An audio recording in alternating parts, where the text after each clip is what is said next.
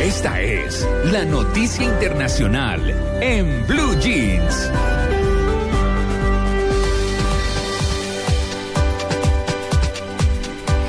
Bueno, vamos a hablar hoy, como les veníamos comentando en este especial de análisis del fin de semana, muy breve, por supuesto, quisiéramos que fuera mucho más profundo, pero nos vamos a concentrar en los puntos importantes. Hemos hablado de Venezuela estos tres días y, y pues obviamente la razón es más que clara. El próximo 10 debería posesionarse el presidente Hugo Chávez, pero tal como lo han dicho sus compañeros de partido, sus aliados ideológicos, pues no va a ser así. Para ellos es simplemente un formalismo como diría la oposición, se van a pasar la faja la constitución de Venezuela y el presidente eh, seguirá siendo, por lo menos de nombre y de cargo, Hugo Chávez, pero quien lo va a asumir va a ser Nicolás Maduro, como quiera que el presidente Chávez, antes de irse a esta última intervención quirúrgica, dijo pues, eh, si yo falto, voten por Nicolás Maduro. Ahí está Nicolás Maduro. La oposición habla de que hay eh, al interior del chavismo una división muy grande entre Nicolás Maduro y Diosdado Cabello, que es el presidente de la Asamblea y quien debería asumir por constitución para en un mes después convocar elecciones, pero no va a ser así. Así que ese es el capítulo y como está hoy, eh, hay una guerra brutal mediática entre entre los mismos eh, entre la, en todo ese escenario político que tiene Venezuela hoy tan complicado.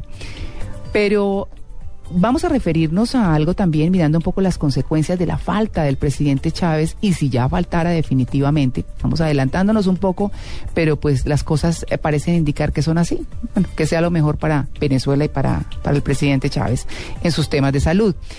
Pero está nuevamente hoy con nosotros Jairo Libreros para hablar del grupo del ALBA, un grupo que está eh, conformado por Venezuela, Cuba, Bolivia, eh, Honduras, Nicaragua, no sé si se me escape alguno en este momento, Jairo me dirá, pero que tiene la orientación del proyecto socialista para América Latina.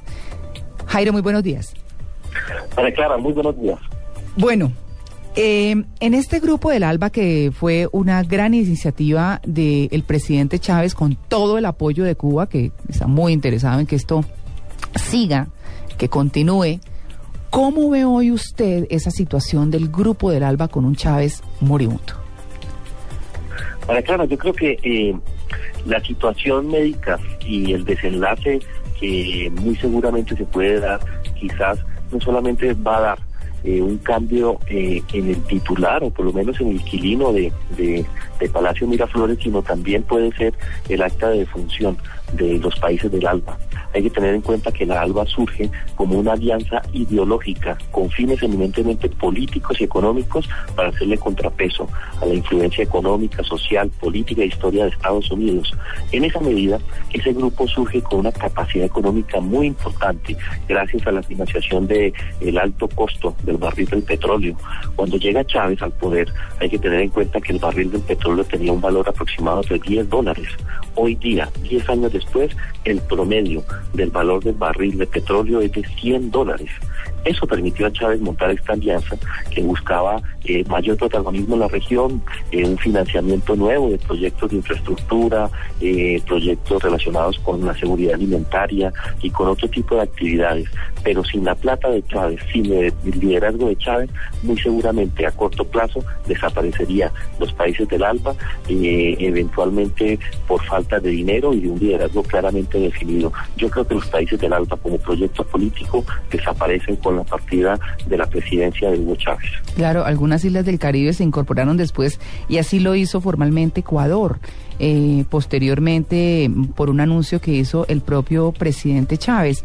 Pero en el ALBA hay algunos destacados también y habría que mirar quién tomaría ese liderazgo, ese liderazgo que mirándolo y pensando como al rompe estaría o Cristina Fernández de Kirchner en Argentina o estaría Rafael Correa, quien además está en el proceso de elecciones o de reelección por estos días en Ecuador. Así es, María Clara, y tiene un proceso muy interesante, independientemente de la desaparición de los países del ALBA. Hay que tener en cuenta que Cristina Fernández eh, se ha convertido quizás en la líder autoritaria más destacada de América Latina. No solamente se ha ocupado por eh, generar trabas al interior de la Corte Suprema de Justicia para tener un control efectivo, eh, no solamente de las decisiones judiciales, sino para evitar el control propio de una democracia, el equilibrio de poderes. Eh, igualmente tiene una capacidad muy importante ya en el Congreso, lo cual le permite tener las manos libres para censurar la prensa, para perseguir la oposición, para establecer un régimen económico de vieja data en donde hasta el control de cambios hace parte de la política fiscal y monetaria. Pero ese, ese liderazgo de Cristina Fernández creo que está enredado por varios motivos. Primero, por la alta inflación. Hay que tener en cuenta que un país como Colombia, por ejemplo, tuvo 2.44% de inflación en el año 2012. En cambio, Argentina llega a una tasa superior al 25% de inflación anual.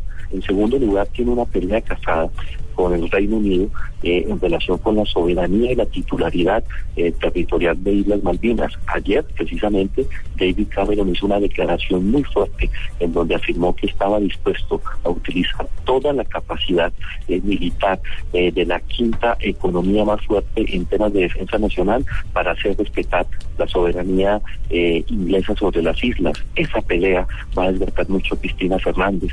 Pero de otro lado tenemos a dos actores. Uno que hace parte de un mal chiste América Latina que se llama Evo Morales, que tiene la pretensión de suceder al presidente Chávez, y por el otro, un hombre que quizás puede ser más importante, pero también un gran dictador que es Rafael Correa, afronta el 17 de febrero su eh, eh, inminente reelección, tiene más del 62% de favorabilidad para estas elecciones, y es una persona que muy seguramente, por su carácter, por su fugacidad, por la capacidad verbal que tiene, va a asumir las riendas del Pero con un problema, María Clara, sin un peso. Claro. sin plata es imposible. Es imposible. Y Rafael Correa, em, eh, para muchos es más... Eh, no, digamos peligroso, porque, porque no se trata de eso. Digamos que es un hombre más incisivo eh, dentro de sus pensamientos y sus actuaciones que no hacen tanto ruido, pero más, eh, más bien sí acciones, ¿no? Que tienen más acciones políticas. Eh, Clara, yo creo que... Tiene como nadadito de perro, Jairo. Es peligroso. Sí, no, no tiene pelos en la lengua, pero en el mundo de la política yo creo que sí es más peligroso, porque es una persona que está en capacidad de perseguir y llevar a la cárcel hasta los propios periodistas de su país.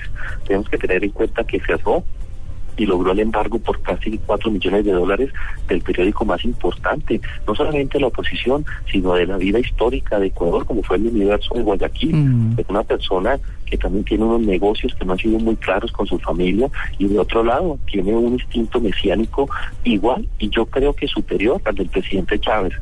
Para mí yo creo que sí es un hombre peligroso y con un liderazgo marcado en América Latina, creo que la situación no va a tener la perspectiva eh, que tiene con Chávez, pero sí va a ser muy difícil para los países eh, fronterizos, especialmente para Perú, con quien tiene una disputa territorial muy fuerte. Jairo, ¿se diría que entonces bajo el liderazgo de Correa moriría el ALBA? Bajo el liderazgo de Correa muere el alba o bajo el liderazgo de Cristina Fernández. Muy seguramente va a ser uno, máximo dos años, en donde ellos van a buscar por todos los medios posibles tener eh, la misma figuración política y económica, pero sin la plata de Chávez, eh, los países de la alba fracasarán en su intento. Bueno, Argentina y Cuba, que son los más beneficiados con este tema de, del petróleo, pero mire, me encontré anoche eh, antes de dormirme, que siempre me pongo a mirar como qué es lo último en noticias y demás, un tuit del mismo Rafael Correa donde muestra su canción. Él está en campaña, él está en campaña política, como les habíamos dicho, para su reelección.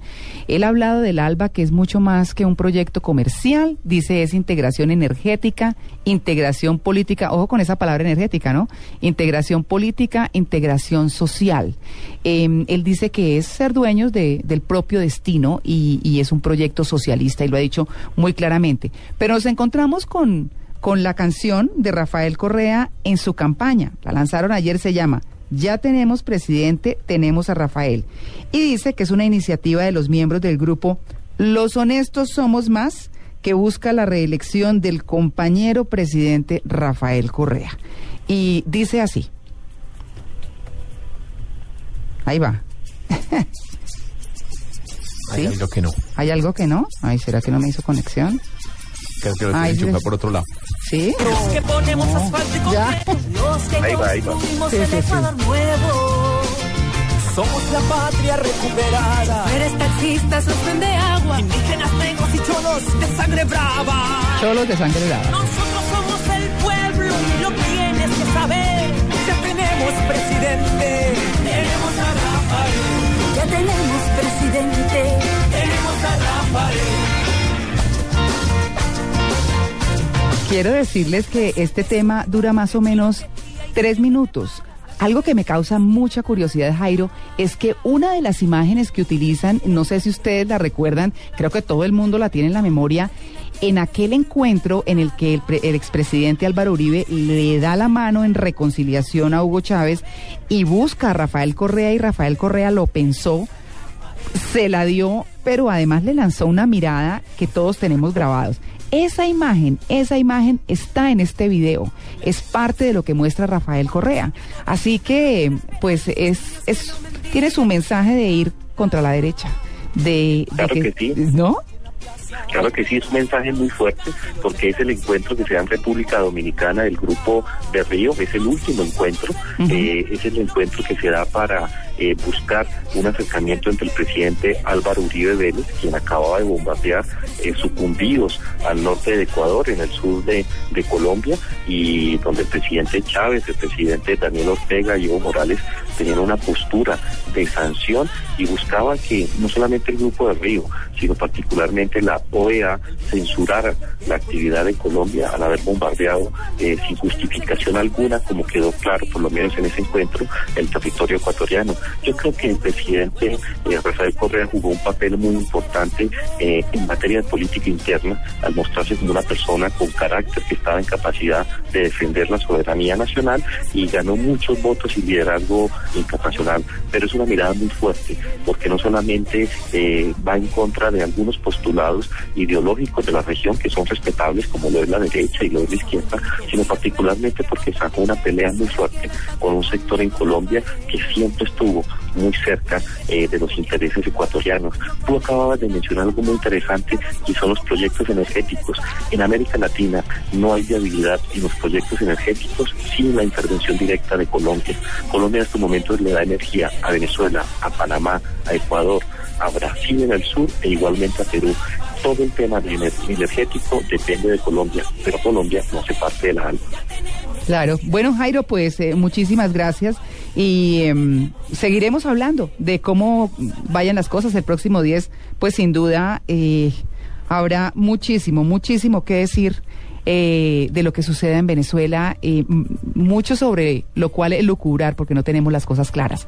Pero, en fin, continuaremos en estas conversaciones interesantes para que nuestros oyentes tengan por lo menos una visión de lo que está sucediendo en el vecino país.